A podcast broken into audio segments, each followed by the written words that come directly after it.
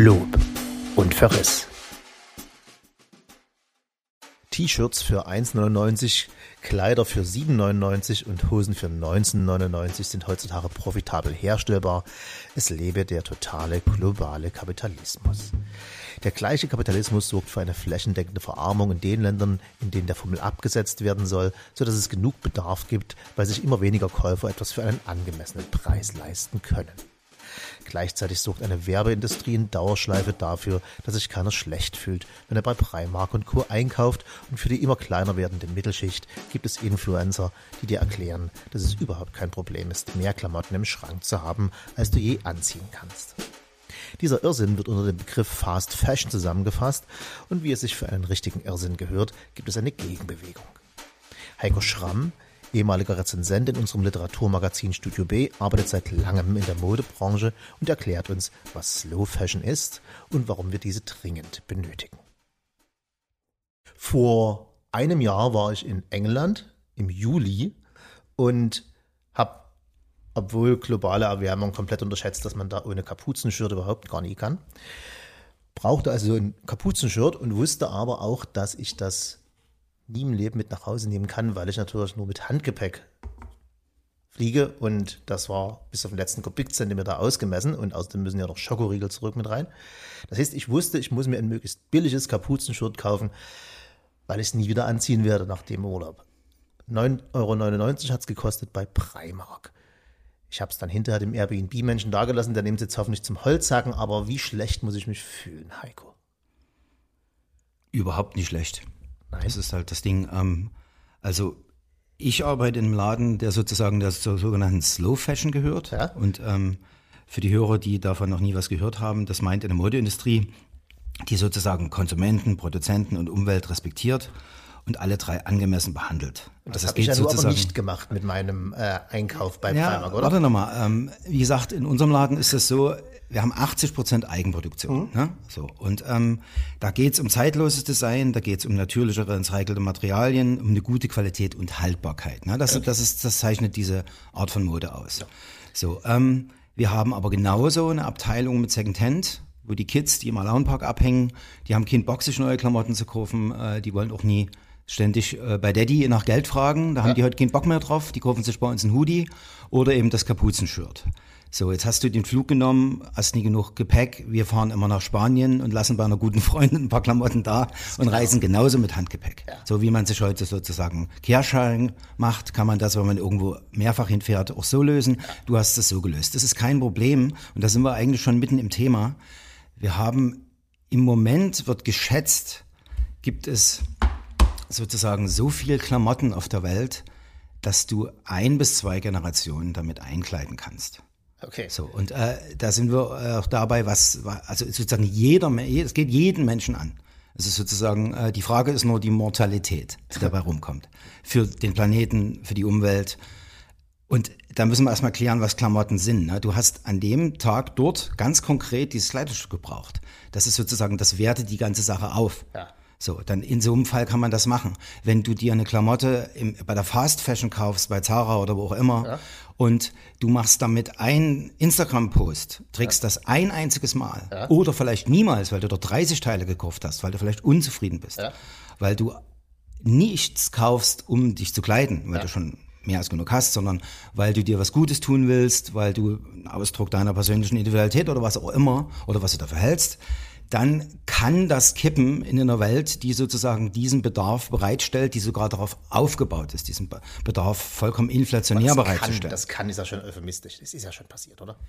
Das ist, das, ja, das passiert, äh, da, ich sage ja, wie gesagt, es gibt so viel Klamotten, äh, das gäbe genug für alle Zeiten.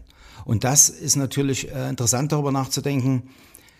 Das soll für mich nie unbedingt die Sendung sein, die Komplettwerbung für Slow Fashion und die Komplettverteufelung von Fast Fashion. Die ist ursprünglich entstanden, damit Leute, die kein Geld haben, sich äh, halbwegs modisch kleiden können, solange man nie genau hinguckt. Und äh, dass auch Leute, die kein Geld haben, sich auch hin und wieder wirklich was Neues leisten können. Moment, so, aber darf ich kurz ähm, mal einhaken? Das war grundsätzlich erstmal ein ganz guter Gedanke. Naja, ah aber äh, erstens, mein Vater sagte, Kleidung muss wärmen und die Blöße bedecken. Äh, ist eine Einstellung, die man ihm auch angesehen hat, wenn er sich selbst eingekleidet hat. Deswegen hat meine Mutter ihn eingekleidet.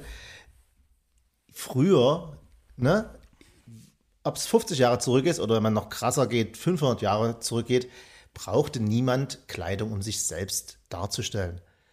Ne? Äh, du hast getragen, was dein Vater getragen hat und dein Sohn wird tragen, was du getragen hast. Nicht jetzt physisch die Jacke, sondern diesen selben Style. In bestimmten Kreisen ja, aber es gab auch damals Klassenunterschiede und die wurden auch durch Kleidung äh, sozusagen zum Ausdruck gebracht. Der Adel, ja. So. Aber wann ist es denn gekippt und warum? Oder mal anders gesagt, äh, wenn ich mich wenn ich mich günstig, gehen wir mal auf den Preisfaktor zurück, wenn ich mich günstig ankleiden wollte, bis noch vor 12, 15 Jahren würde ich fast sagen, widersprich mir, bin ich in den Secondhand gegangen. Aber jetzt finde ich im Secondhand ja faktisch nichts mehr, was nicht mindestens 40 Jahre alt ist, weil natürlich niemand den Fummel von Primark wieder zurückbringt. Der hat 9,99 Euro dafür bezahlt, was, wenn er schon im Verkauf, also im Ankauf, was willst du dem geben? Und wenn jemand sagt, na, wenn ich für ein neues Teil für 9,99 Euro bekomme, warum soll ich dann in Secondhand gehen? Das ist ja das Hauptproblem, ne? Ja, Nie wirklich, äh, sondern wir, meiner Ansicht nach nähern wir uns dem Ganzen am besten, wenn wir sozusagen auch darüber reden, was Kleidung für uns heute ist. Nie, was es für deinen Vater war. Also mir sieht man das zu dieser Einstellung zum Beispiel nie an. Ne? Ich kleide mich gern modisch, habe nie viel Geld und mache das sozusagen, so wie wir das in so einem Laden machen, äh, im Stile der Mischkalkulation. Das heißt, das, das heißt, äh, es gibt mal ein gutes Teil, es gibt Lieblingsteile, für die man spart, die dann auch einen bestimmten Wert haben, mhm. was für viele Kids heute keine Bedeutung mehr hat, weil man kriegt alles sofort. Es ist also nichts mehr irgendwas wert, eigentlich egal, ob es äh, wertvoll hergestellt ist oder nicht, weil es gar kein Bewusstsein dafür gibt, was das eigentlich zum Teil für Kunstwerke sind. Also wenn meine Frau macht gerade einen äh, Online-Schneiderlehrgang, mhm. richtig eine Ausbildung von einem kleinen äh, Label aus Österreich oder einer, einer kleinen äh, Modeschmiede oder Schneiderei, wie man es nennt, ist ein Herrenschneider im Grunde. Ja. Und der hat das im Grunde ins Leben gerufen, weil hier in Europa äh, das Handwerk ausstirbt. Ne? Also das ist sozusagen äh, das Thema Polsterei. Ne? Also die finden einfach keine Leute, äh, die, die das übernehmen, weil, weil niemand mehr Polsterer lernt. Oder es gibt äh, Beispiel, äh, ein, Jeans-Designer hier in, in Dresden, der fantastische Jeans macht, der findet keine äh, qualifizierten Menschen, die sozusagen bei ihm arbeiten.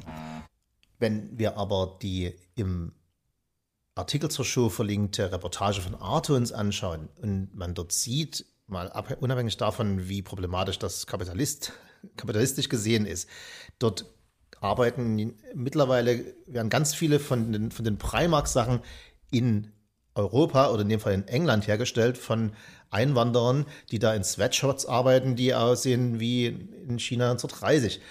Die können doch nähen könnten die so in Jeans nähen oder können die tatsächlich nur, ich weiß nicht, wie man näht, ne? Muss man da nur so durchziehen also oder? Das, das Beispiel England ist ein Sonderbeispiel. Ja. Ne? Ähm, es gibt äh, es, es, gab früher auch in Deutschland eine sehr gute äh, Textilindustrie, gerade auch in der Lausitz. Das ist alles platt gemacht. Hm. Ähm, es gibt äh, jetzt in der Türkei äh, noch eine ganz gute Modeindustrie. Also wenn wir jetzt sozusagen mal jetzt nach Fernost gucken, ähm, aber im Großen und Ganzen wandern die Fachkräfte ab. Und ähm, es äh, gerade äh, was, weil du das Beispiel England gibst, ne, dort gibt's äh, werden Leute eingestellt, die nichts drauf haben. Ähm, äh, dann gibt's natürlich auch, äh, das ist wie in jeder Soldatengruppe, da gibt's immer zwei richtige Kämpfer und der Rest wird dann irgendwie angeleitet und ist am Ende Kanonenfutter. Du kannst also als, als normaler Primark-Kleid, äh, Nähmaschinen-Durchschieber kannst du nie im Leben die Qualitätsansprüche eines Du könntest niemals ein hochwertiges, nee, niemals. Niemals. Äh, nee. So kompliziert und, und, ist das. Ja, und das ist auch genau das Ding. Äh, gerade in Italien, wenn man diesen Konkurrenzkampf kennt, wenn man weiß, was sozusagen wieder die einzelnen äh, Nähereien sozusagen um Aufträge konkurrieren, mit was für unglaubliche Arbeit, die sozusagen so ein Kleid entwerfen und dann an so, einem, an so einer Audition teilnehmen und dann trifft irgendwann der Modedesigner, das ist wie in der Baubranche, du kriegst den Auftrag, wenn du mir das Kleid zu dem und dem Preis machst und wie du das Problem löst, ist dein Problem. Okay. Und das ist sozusagen, das meinte ich vor uns in der, in der äh, Slow Fashion, fängt das an, oder ich fange es mal andersrum an, weil ich wollte das nie so mit so einem Battle-Gedanken, dass sozusagen in der Fast Fashion alles scheiße ist und das Slow Fashion alles wunderbar ist, okay. sondern es geht eher darum, äh, mich, äh, zu uns in unseren Laden kommen ja sozusagen die Guten, ne? die sich auch leisten können, gut zu sein. Mhm.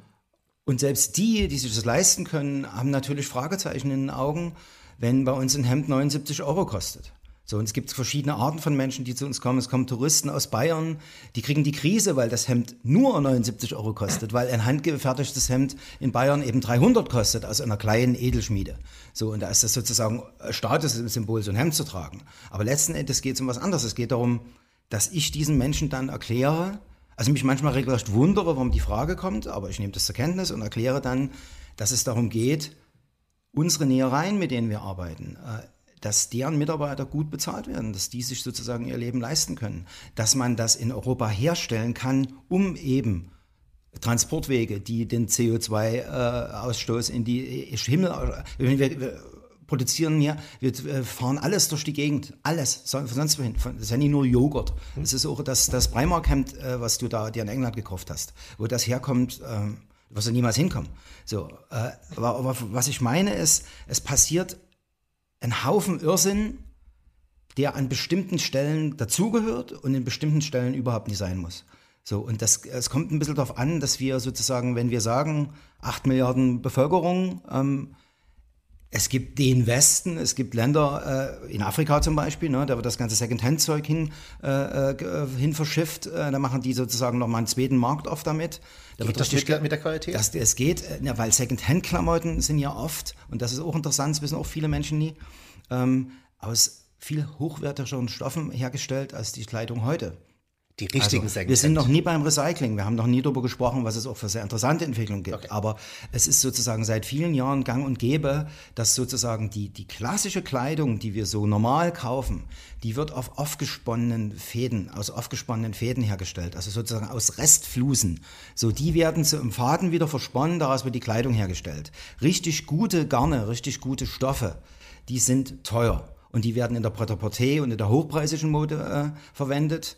Du kannst allerdings dir heute auch ohne Probleme bei Armani für 300 äh, Euro eine Hose kaufen, die dann auch nach einem halben Jahr durchgescheuert ist. Ich habe aber auch noch aus den 60er Jahren Sharkskins Jackets, die sind ungelogen, logischerweise 60er Jahre, ähm, 60, 70 Jahre alt und sind in fantastischer, äh, fantastischem Shape.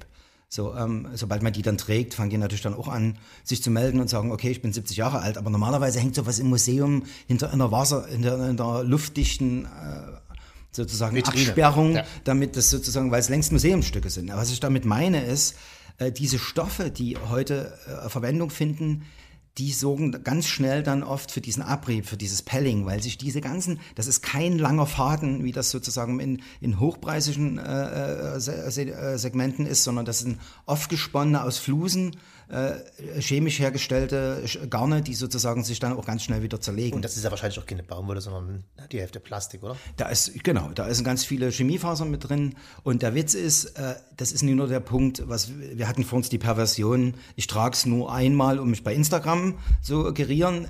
Die nächste Perversion ist, wenn das Zeug nach ähm, wenn ich das bei Zara kaufe und die werben damit, dass es aus recycelten Materialien ist, das heißt, die geben mir ein gutes Gefühl mhm. und ich zahle dann für einen Wintermantel 80 Euro und habe nach zwei Monaten kein gutes Gefühl, weil der vollkommen zerfallen, zerbröselt also recycelt heißt bei denen ist. einfach nur, wir machen diese Fäden wieder neu. Äh, ja, und das, das ist eben ein interessantes Thema. Ähm, da habe ich mir mal was rausgesucht. Ähm, da gibt es ein neues Verfahren von einer äh, Firma aus Schweden, die heißen äh, Re Renewcell, die arbeiten jetzt auch schon, äh, die sind sozusagen in der Fast Fashion angekommen. Hm? Ähm, die äh, stellen einen Stoff her, der nennt sich Zirkulose und der wird sozusagen aus alten, ausrangierten Textilien oder deren Baumwollfasern äh, hergestellt. Das heißt, die bekommen äh, nie nur durch Upcycling, was ja auch eine tolle Sache ist, wo du aus alten Sachen regelrecht was Neues baust, also die, aus, aus richtigen äh, Flächen. Ja, aus richtigen Flächen produzierte Stoffe, ja. genau. So wie wir das im Laden ja auch machen. Wir kaufen zum Teil von der Bretter Porter oder in Italien oder in Estland kaufen wir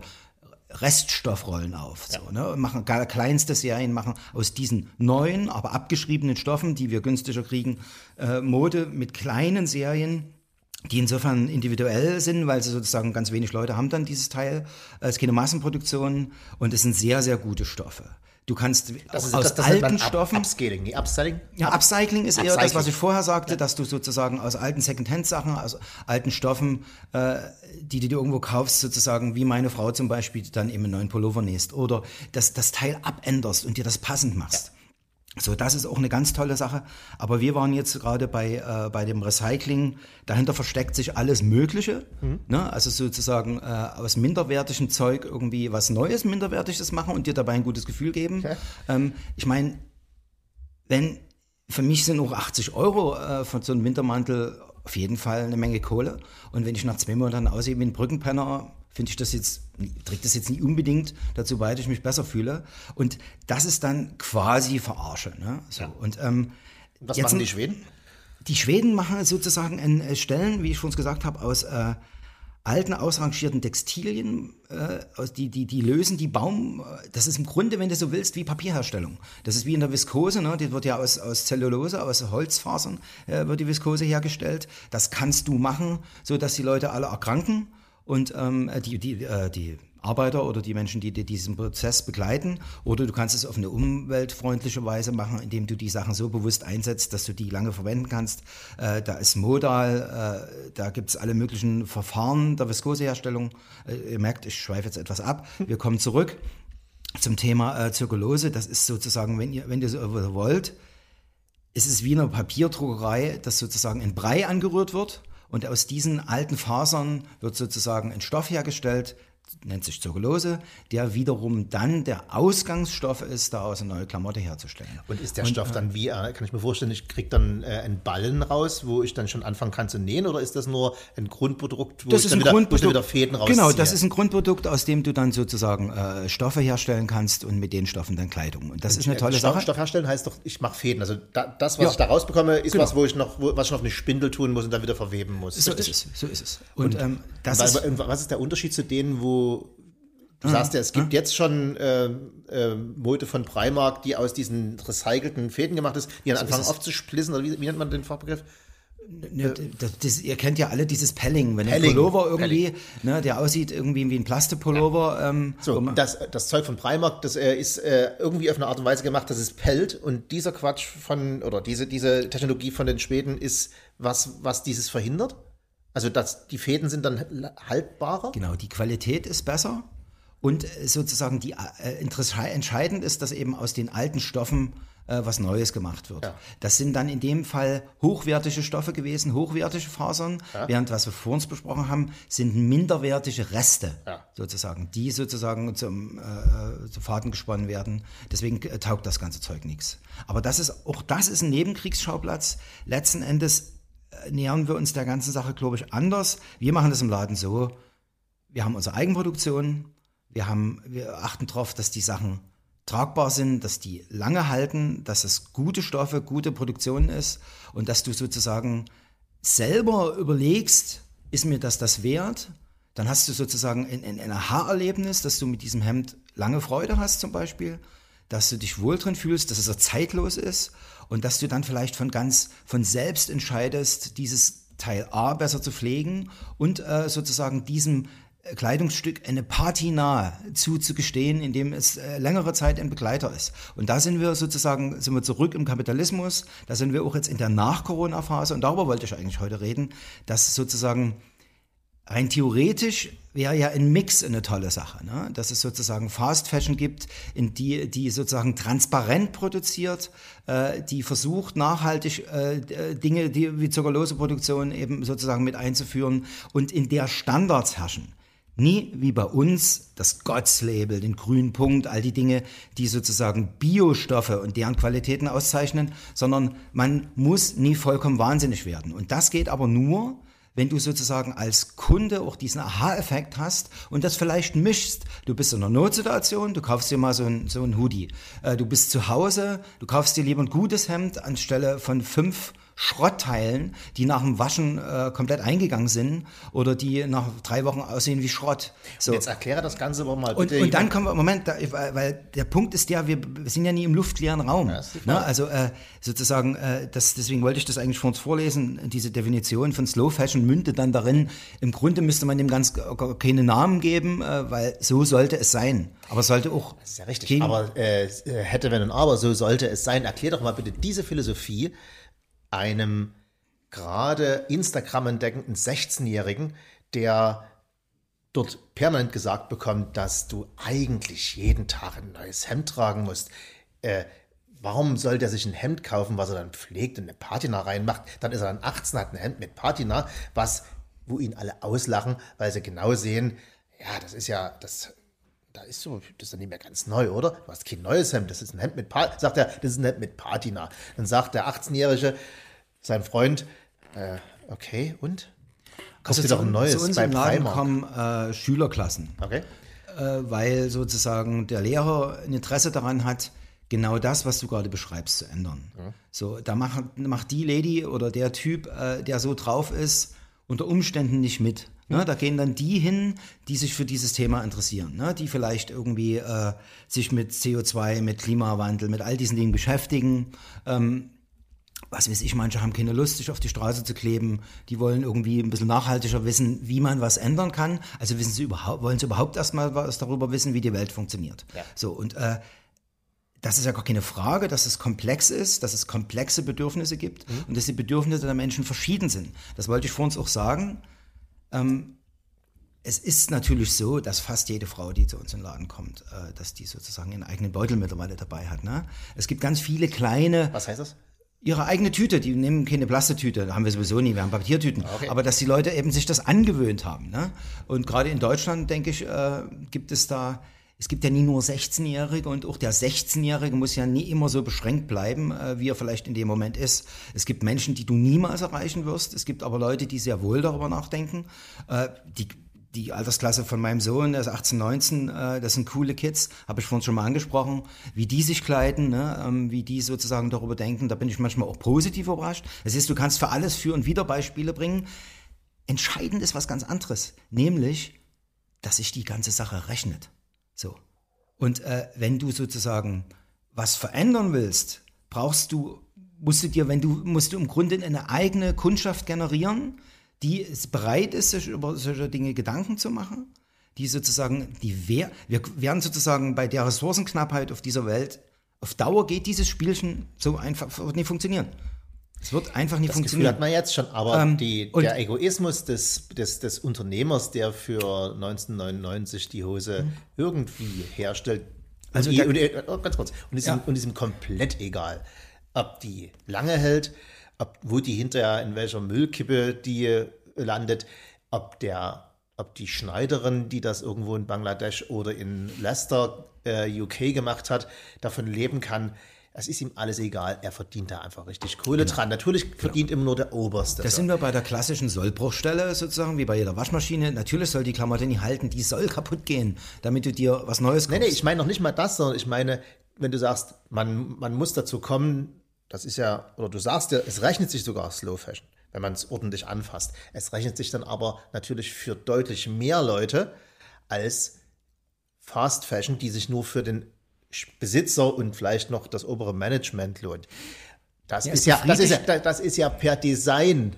Ne? Die wollen nicht, dass Das ich das für mehr funktioniert Leute aber rechne. eben nur, weil das sozusagen Bedürfnisse befriedigt, die künstlich geschaffen werden. Richtig. So, und Das wenn ist ja du, alles ein, ein, ein wenn, Package. wenn äh, da sind wir zum Beispiel bei regionaler Produktion. Ne? Das sind alles so Sachen, das schafft ja sozusagen auch äh, einen Stolz auf das, was man schafft. Äh, wenn man sich sozusagen interessiert für Dinge, die in der Welt äh, äh, gehen, wie das viele Kids sehr wohl machen heutzutage, ne? dann ist sozusagen der ganze Punkt Ersatzbefriedigung. Äh, Also es gehen diesen Leuten äh, von der Fast Fashion auch meiner Ansicht nach auch zusehends Menschen von der Fahne, die, die begriffen haben, dass das irgendwie anders laufen muss. Wenn wir aber vom einen Tag zum anderen, das wollte ich vorhin sagen, sozusagen umschalten würden, würde alles zusammenbrechen. Niemand hätte mehr auch nur durch den mies bezahlten Job, den er hat, weil das System funktioniert sozusagen über dieses, was wir immer Wachstum nennen, über dieses ständige Produzieren, Machen, Waschmaschine soll kaputt gehen, Klamotte soll kaputt gehen. Jetzt ist es ja noch krasser, die Klamotte hat gar keine Chance mehr kaputt zu gehen, weil sie einfach nur einmal getragen wird oder nie getragen wird. Das heißt, wir sind in einem Bereich der Perversion angelandet, der ist selbst von mir, der gerne viele Worte um nichts macht, nicht zu beschreiben. Das, das meinst du, ist nur mit Überzeugung zu lösen? Oder gibt es nee, nee, nee, Mechanismen? Nee, nee, nee, äh, das wird entweder äh, mit der Brechstange irgendwann gelöst werden, weil der ganze Markt zusammenbricht, weil wir sozusagen von einem Tag zum anderen unser Stecker gezogen wird, Ja. äh, ressourcentechnisch, dass es sich am Ende überhaupt nicht mehr rechnet, äh, dass Leute auch so ihre Jobs verlieren, weil das System an sein, an sein, an sein äh, kollabiert sozusagen. Ähm, Das ist eine Möglichkeit, sozusagen, dass wir quasi sehenden Auges in unser Untergang rennen. Äh, da gibt es ja nur genügend Beispiele. Ich, darüber wollte ich vor uns, vor uns reden und das habe ich äh, meiner Liebsten heute früh erzählt und ich sage, sei da mal vorsichtig, halte, äh, nehme mal das Bild nie so negativ. Ich wollte zum Beispiel davon erzählen, dass ich ja die Erwartungshaltung hatte, dass wir nach Corona rücksichtsvoller zueinander sind, dass wir sozusagen mehr aufeinander aufpassen, dass wir auch die Erfahrung gemacht haben, dass man auch mit weniger mal klarkommt, äh, dass die Luft besser ist, dass es irgendwie weniger Chaos ist. So. Mhm. Ähm, es scheint aber, oder zumindest ist meine Beobachtung so, und wie gesagt, zu uns kommen eigentlich jetzt nie so äh, das Primark-Publikum, was plötzlich mal einen Artikel gelesen hat, äh, den ich mehr oder weniger äh, schlecht verfasst habe und du, den, äh, und du den dann so redigiert hast, dass man das lesen kann, wo drin steht, dass sie jetzt sich plötzlich ab morgen jemand anders sein sollen, die kommen nie zu uns. Nee. Never ever. Es kommen aber genügend Leute zu uns, dass unser Unternehmen funktioniert, auch wenn wir hart am Wind äh, segeln, weil natürlich die Produktion immer teurer wird und weil wir auch wir gucken müssen, dass wir das sozusagen bezahlbar halten. Es ist trotzdem meiner Ansicht nach die Mühe wert. So, äh, und äh, dieses Gefühl, eine Klamotte zu tragen, für die, die dich nie scheiße fühlen muss, ne, das ist auch vielen Menschen nie mehr so egal, wie das, wie das, wie das äh, vielleicht früher war. Würdest du eventuell dann dich schuldig machen, dass in Bangladesch niemand mehr Klamotten schneidern kann?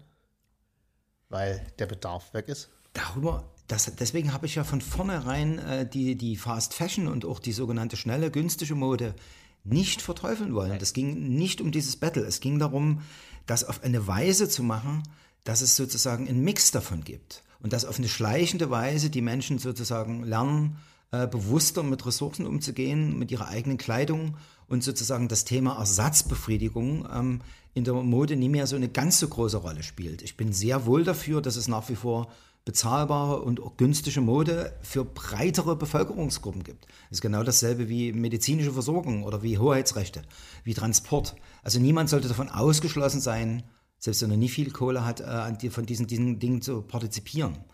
Weißt du? Das ist aber ein Prozess, der über Jahre geht, weil ich kann mir vorstellen, dass ihr, wenn ihr sagt, wir habt, ihr habt immer noch eine Second-Hand-Abteilung, ähm, ihr kriegst ja, kriegst ja wahrscheinlich keine Second-Hand-Sachen im Ankauf, die zehn Jahre alt sind. Das wird immer schwieriger, ne? auch die Qualität weil, wird weil, immer, ja das, ja, ja. was vor zehn genau. Jahren schon jetzt, wie genau. heute produziert wurde, genau. das ist ja, wie ich vorhin schon sagte, A, kannst du dem Menschen, der das zum Ankauf bringt, kein Geld geben, weil du sagst, du, dafür hast du 1999 bezahlt, wir wissen jetzt haben, 3,50 Euro. So, da sagt der, okay. der bringt er gar nicht erst mal hin. Und dann, wenn du es dann in, in, in, auf, auf den Ständer hängst und die Leute sehen, ja, das ist ja aber hier Freimark von vor von 2012. Ja, ja, das, sowas, sowas spült uns sozusagen mittlerweile das heißt, du auch. du, musst, du, musst, du musst ja erstmal, selbst wenn jetzt der Umbruch auf die Slow Fashion gelingt, dann wird es ja über Jahrzehnte gehen, bis es wieder Klamotten also gibt, die man im Secondhand kaufen ich hab, kann. Ich merke schon, dass kann, mein, ne?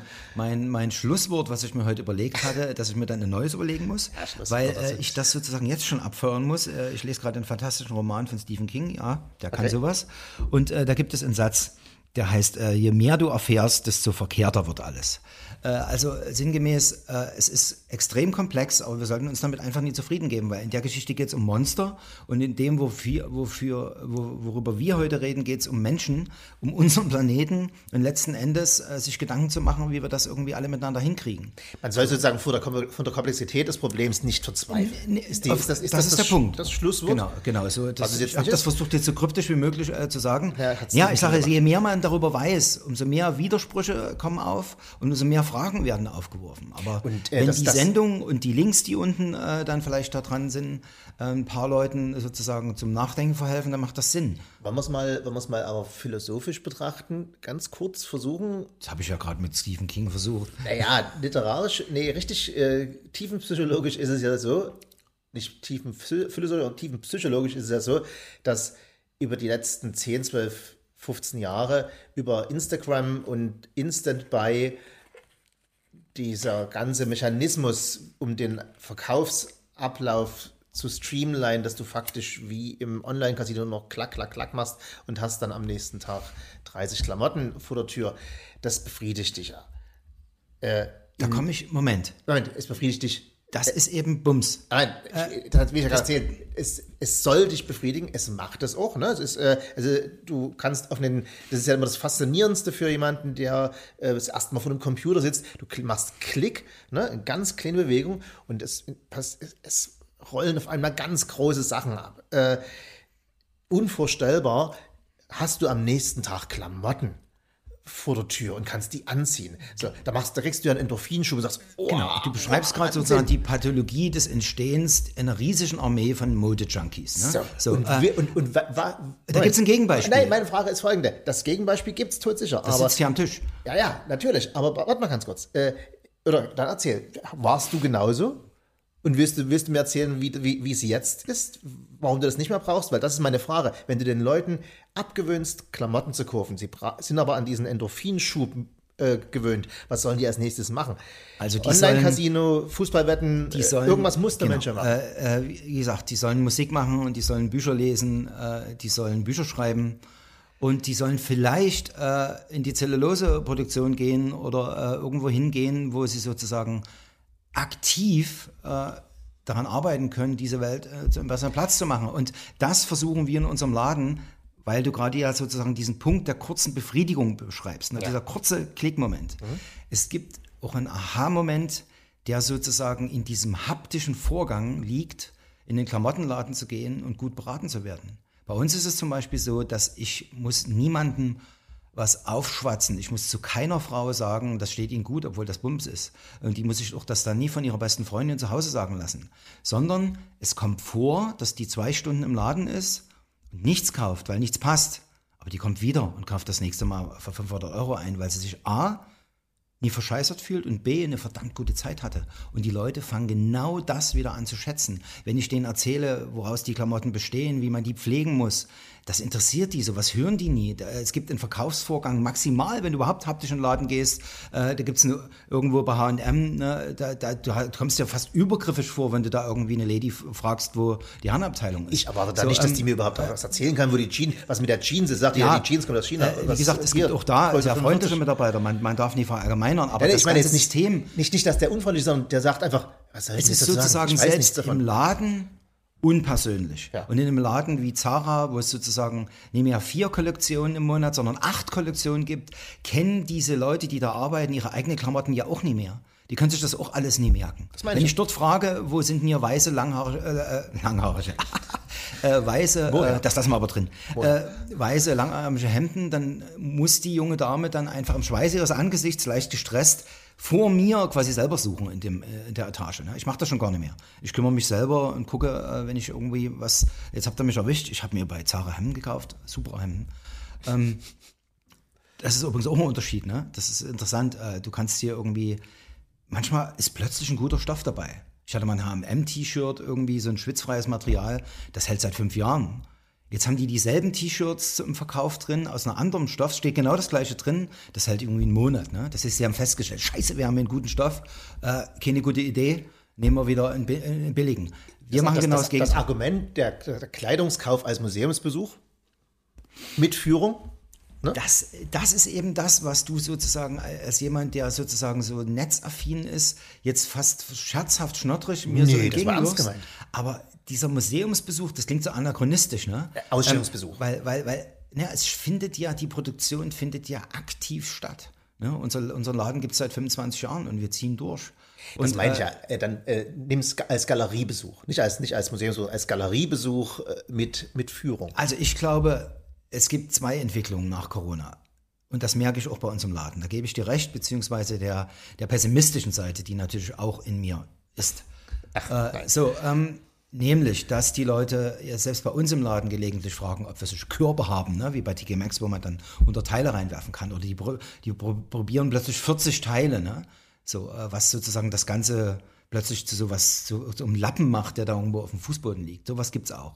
Ähm, oder dass die Leute irgendwie keinen Bock mehr haben, sich irgendwie an irgendwelche Regeln halten zu wollen, weil sie sich jetzt ganz lange an krasse Regeln halten mussten. Oder dass man das Gefühl hat, die wollen was nachholen. Ne? Das sind alles Entwicklungen, die natürlich zur Kenntnis zu nehmen sind. Aber es gibt auch diesen Aha-Effekt von vielen Menschen, die die Klamotten faszinierend finden, die die Atmosphäre im Laden faszinierend finden, die sich dafür bedanken, die eine richtig gute Zeit haben, sich gute, dann ist es eine Win-Win-Situation für alle. Und dass da das stattfindet und ebenso existiert wie die Perversionen, die wir gerade besprochen haben. Und ich aber auch möchte, dass sozusagen auch Leute, die nichts haben, sich nicht scheiße fühlen müssen, dann sollte man meiner Ansicht nach darüber reden, was geht, was kann man machen. Da, das hatte ich vor uns mehrfach gesagt. Wenn du sozusagen staatlich reguliert in einer gewissen Weise bestimmte Standards gesetzlich durchsetzt. Ähm, damit wäre schon sehr viel getan. Zum Beispiel in der Fast Fashion. Darf ich mal äh, zum Beispiel spontan einen Vorschlag, der mir einfällt? Dann sind es vielleicht wieder vier Serien im Monat. Das ist immer noch viel, aber eben nicht mehr acht. Ein spontaner Gedanke, der mir ja. einfällt, wahrscheinlich absolut unumsetzbar aus EU-Gesetzgründen, äh, was immer, könnte man H&M verpflichten oder Zara oder jeden Klamottenladen über bestimmten Quadratmeter eine Second-Hand-Ecke zu ha haben zu müssen. Würde das, wäre das eine Idee? Die müssen noch nicht mal selber ankaufen, aber sie müssen eine, einfach nur, um, damit, den, man den Leuten eine Alternative gibt. Du musst nicht den super billigen Fummel kaufen, der nicht hält, sondern hier hinten hast du eine Second-Hand-Ecke. Da kannst du eh nie den Kram, selben Kram reinhängen wie in der, der äh, First-Hand-Abteilung, weil wir haben ja gesagt, das Zeug hält nicht mehr, das kannst du eigentlich gar nicht verkaufen. Da müssten die sich ja darum kümmern, dass die da Klamotten hinbekommen, die haltbar sind. Es gibt mittlerweile äh, auch größere Second-Hand-Ketten. Barcelona zum Beispiel, ne? da gibt es so eine Riesenfirma, die haben da irgendwie, was weiß ich, 30 Shops im ganzen Stadt. Ist das gut ne? oder schlecht? So, das ist auf jeden Fall gut. Gar keine Frage. Ich finde diese Idee auch ganz spannend, aber ich hätte auch nichts dagegen, wenn es sozusagen in der Fußgängerzone den Second-Hand-Laden gibt äh, und daneben H&M. Äh, Weil das war nämlich mal äh, früher so, äh, Opa erzählt vom Krieg. Ich hätte mir diesen, in der Anfangsstory, den Primark äh, Kapuzenschutz gar nicht gekauft, vor noch 20 Jahren, weil gut, in England hätte ich es, oh, mal, mal ganz ehrlich sind, in England gibt es immer noch diese äh, High Street Ketten von äh, Charity-Läden, die, wo du Secondhand-Zeugs bekommst. England war vielleicht ein schlechtes Beispiel und ich war vielleicht etwas zu faul an dem Tag. In äh, anderen Ländern findest du ja kaum noch Secondhand-Läden. Weil, wo sollen sie A, ihr Zeug herbekommen? B, warum soll es den Secondhand-Laden geben, äh, geben wenn es Primark daneben gibt? Für, für ja, Moment, äh, das haben wir festgestellt. Secondhand äh, sowohl die Qualität der Klamotten, logischerweise, ne, da, äh, sozusagen, wir kommen jetzt schon an den Punkt ran, wo vor, was weiß ich, zehn Jahren schon die ersten richtig billigen Sachen produziert wurden, die spült es immer weiter rein, das wird also sozusagen qualitativ, also auch von der Menge, das wird immer teurer, auch im Einkauf, wenn mhm. du selbst Secondhand verkaufst, hast du mit Leuten zu tun, die dieses Business betreiben, das wird sozusagen die, die, die, die, die, die äh, Sackware oder die äh, Massenware wird sozusagen immer teurer Deswegen ist es sozusagen auch ein Business, was sozusagen nicht mehr wirklich oft eine Alternative ist, ne? weil es jetzt auch schon Kids gibt, die wundern sich, wie so eine Levi's-Hose äh, bei uns zum, zum, Teil 50 Euro kostet, ne? weil die natürlich ein bestimmtes Gewicht hat. Und oft ist das sozusagen so Kiloware. Ne? Und wenn du sozusagen dicke Hoodies hast oder du hast irgendwie schwere Jeanshosen, dann haben die natürlich auch dann im Verkauf ihren entsprechenden Preis. Okay. Aber wir haben ja vor uns sozusagen über diese ganze äh, Upcycling-Sache geredet. Ne? Wir haben darüber geredet, dass es Unmassen von Klamotten auf dieser Welt gibt, die man sehr wohl auch im neuen äh, äh, Kreislauf zuführen kann. Das hatte ich ja vor uns beschrieben. Wir haben äh, ein Label bei uns im Laden aus Leipzig. Äh, das ist eine Lady, die macht Einzelteile, also wirklich Designermode, ganz super interessante, spannende Schnitte alles aus Secondhand und, und gebrauchten oder Reststoffen von uns. Ne? Also wir kaufen Reststoffe auf, machen unsere Serien, da bleiben auch Reste übrig und die verarbeitet das und macht dort dann wirklich unique Einzelteile draus. Eine super Idee. So, das heißt, du kaufst ja als Frau so einen Pullover und you're the only one.